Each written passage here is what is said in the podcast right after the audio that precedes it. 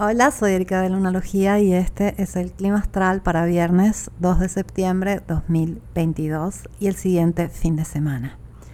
¿Cómo te fue con la luna en Escorpio? Nos llevó profundo, ¿verdad? Y entra en esta cuadratura tremenda, fija, que nos remueve bastante. Eh, estuvo fuerte las últimas dos noches y siempre es particular el cambio de una luna en escorpio, esa agua, emoción profunda, a una luna en Sagitario, ese fuego supremo, amplio. Es un cambio interesante y eh, va a suceder hoy por la tarde. Lo hace alrededor de las 6 de la tarde en México, a las 8 de la, noche en Argentina, 7 en Chile y ya eh, por la madrugada en España. Y afortunadamente la luna se va a quedar aquí todo el fin de semana, ampliando un poco los horizontes, aunque hay que tener en cuenta que la luna va a eh, llegar a la fase cuarto creciente justamente este sábado, haciendo esta característica cuadratura al sol que hace cada, mes. Cuando es cuarto creciente vemos esta luna que está exactamente a mitad, eh, la luna está alta en el cielo al atardecer, y eso hace que las tardes son un poco más energéticas. Fíjate que siempre que tenemos la luna arriba de nuestra cabeza, hay algo como que nos, nos levanta, nos impulsa, nos agita. Obsérvalo porque es muy interesante. El punto más alto del cielo, la luna lo toca en diferentes fases, eh, entonces va a ser siempre eh, cada día 50 minutos de diferencia del día anterior y los que son sensibles a la luna tienden justamente a activarse a horas diferentes eh, siguiendo ese pulsar de la luz lunar cuando se sitúa en lo más alto del cielo. Y la luna entrando en Sagitario va a ser una oposición a Marte que inaugura sus pasos en la sombra justo con esta oposición. ¿Y qué quiere decir eso? Que Marte va a retrogradar, lo va a hacer desde final de octubre hasta mediados de enero, pero ya a partir de este fin de semana eh, va a empezar a tocar esos grados que va a visitar nuevamente cuando esté retrógrado. Y esto genera que las acciones de estos días eh, ya son parte de todo aquello que va a entrar en revisión, que va a este, hacernos pensar, eh, dudar, eh, comparar, analizar acerca de nuestra energía de conquista, nuestra energía masculina, nuestras relaciones con eh, personas de sexo masculino, cómo usamos la defensa, cómo usamos el ataque. Son todos temas que van a surgir en los próximos meses. No sé si te recuerdas la última retrogradación de Marte, fue entre septiembre y noviembre de 2020 en el signo de Aries. Marte suele retrogradar cada dos años. Y, ahora, y aunque esta oposición Luna-Marte tiende a traer bastante energía, es buena para justamente eh, motivarse a hacer algo, eh, el cuarto menguante marca un momento de baja energía, de no tanta interacción, de un poco más de calma que es lo que eh, sucede en la naturaleza cada mes con los cuartos lunares, sea cuarto creciente que cuarto menguante, hacen que eh, haya un poco menos de energía disponible, que puede servir este fin de semana para eh, usar esta energía agradable de la luna en Sagitario, pero de una forma un poco más relajada. Y al mismo tiempo que Marte se enfrenta a la luna, Mercurio se enfrenta a Júpiter. Tenemos dos oposiciones activas el fin de semana. Tenemos eh, la cuadratura fija que eh, se va rearmando nuevamente con Lilith que avanza por el signo de Leo y eh, Venus lista a salir del signo de, de Leo también para entrar a Virgo en los siguientes días. Entonces transita los últimos grados del signo y siempre que algo va a concluir, tiene más intensidad, por eso cuando los planetas visitan los últimos grados tendemos a ver este, resultados o reacciones un poco más fuertes. Entonces, eh, gracias al cuarto menguante tal vez mantengamos eh, tanta energía eh, que tenemos el fin de semana eh, bien canalizada, porque si no se puede salir un poco de control. Por más que este sextil que hace Marte a Júpiter ya está en descenso, eh, puede igual seguir trayendo exageración. Y hablando de exageración y excesos, eh, ya vamos a ver esos ex que regresan o esas situaciones pasadas que este, empiezan a revolverse eh, porque Mercurio eh, está muy cerca a su retrogradación, ya está en sombra, Marte entra en sombra, entonces empezamos a ver todo un este, entre pasado, presente y futuro, donde a veces tenemos estas criaturas, eh, estos muertos vivientes que vuelven a aparecer y, pueden ser este, recuerdos, pueden ser situaciones, pueden ser personas que eh, aparecen para que podamos eh, cerrar un ciclo, resolver. Y resolver quizás es la palabra más clave del mes de septiembre.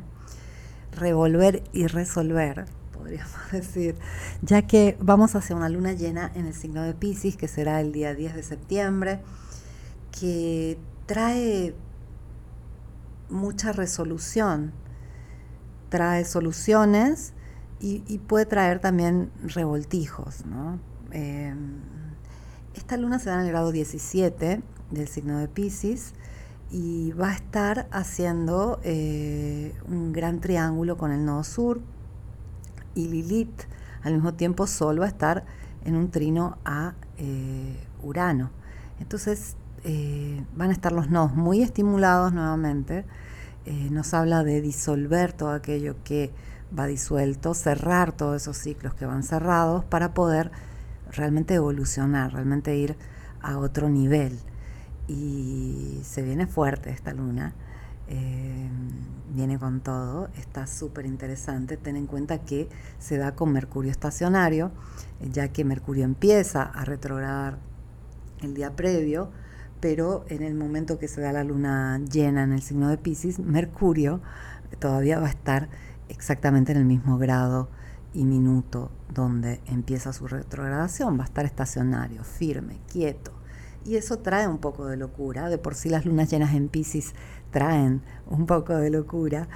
Y tenemos bastante este, energía eh, en movimiento que eh, busca justamente cerrar, resolver, poder este, avanzar de otra forma. Y las lunas llenas en Pisces siempre como que cierran una eh, fase donde hemos procesado algo a nivel muy espiritual, hemos aprendido alguna verdad a un nivel muy profundo que tal vez nos cuesta definir, pero que se siente y es este, a veces eh, justamente ese tipo de aprendizaje que es muy doloroso.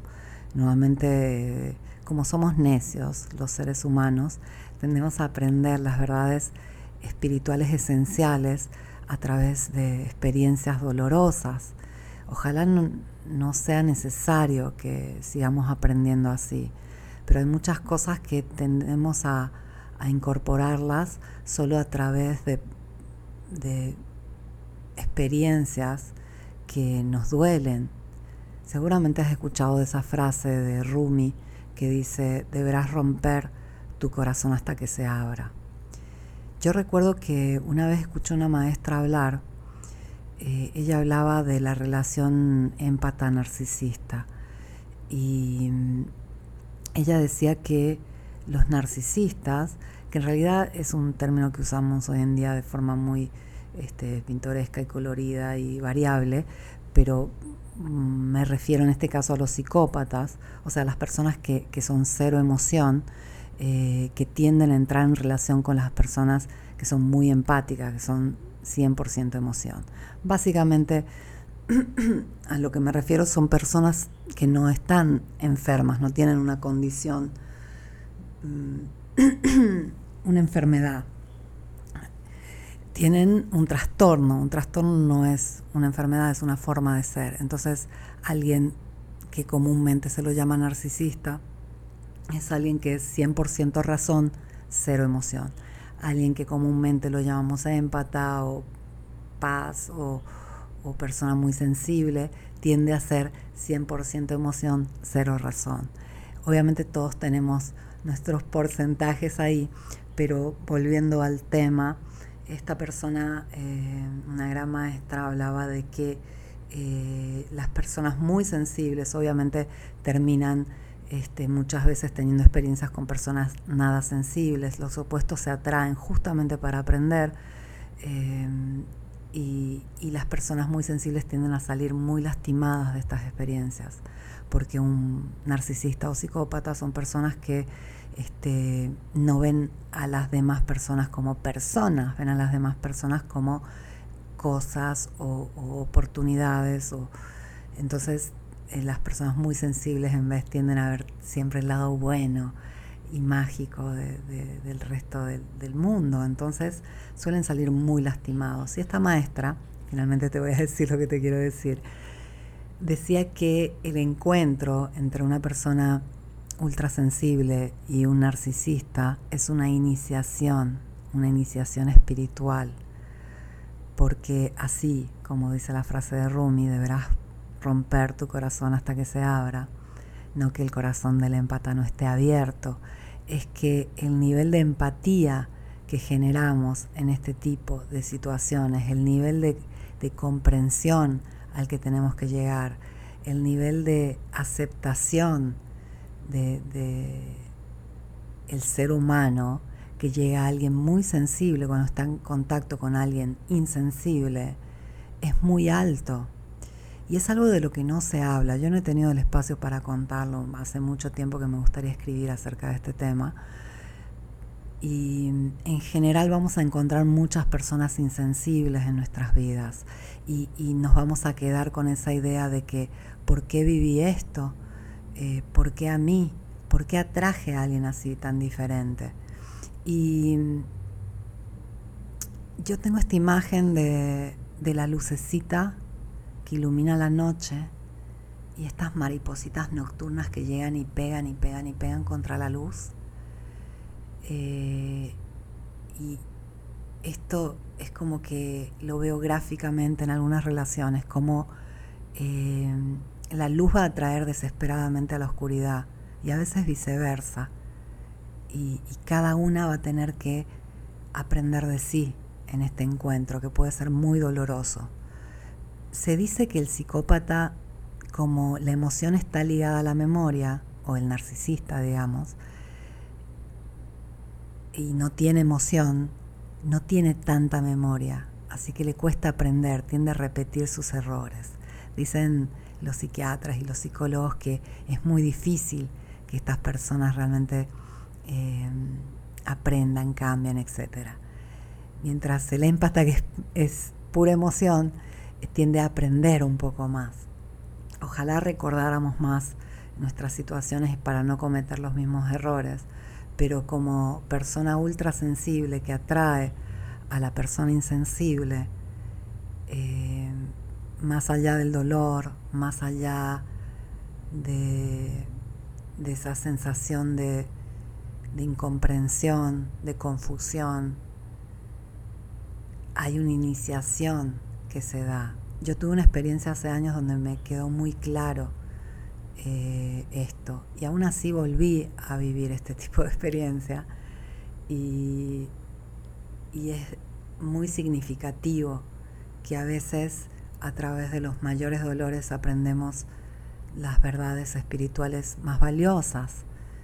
Repito, ojalá no tenga que ser así para ti, pero ten en cuenta que este juego entre luz y oscuridad, este juego humano también tan presente en el día a día entre sensibles e insensibles, hace que aquel que es sensible siempre salga ganando, porque va a aprender una verdad espiritual muy fuerte, por más que no todos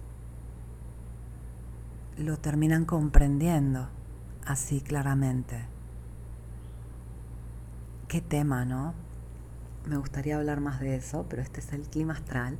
No quiero aburrirte con este tema de psicópatas, narcisistas y eh, paz, eh, empatas, ultrasensibles, pero sí es muy importante que tengas en cuenta que aquellas experiencias en tu vida donde eh, te has encontrado con algo opuesto a ti y te has fundido ahí, te has demorado ahí un tiempo, tal vez le sacaste mucho más aprendizaje del que puedes realmente definir. Y, siempre que, que hay este tipo de proceso, vale la pena mirar atrás y decir, algo aprendí, algo profundo aprendí. El corazón se rompe, pero se abre. Y bueno, esta luna en Pisces eh, viene en una semana, siempre el cuarto creciente nos marca que faltan siete días a la luna llena, así que va a ser una semana súper llena de energía, muy interesante, mucha interacción, muchas noticias, muchas idas y venidas. Cuidado con los excesos y los excesos. Te recomiendo que descanses este fin de semana, haz actividades que, te hagan sonreír, eh, te nutras mucho porque se viene una semana loca, interesante y llena de energía. Te abrazo, gracias por escucharme. Vuelvo lunes con el clima astral.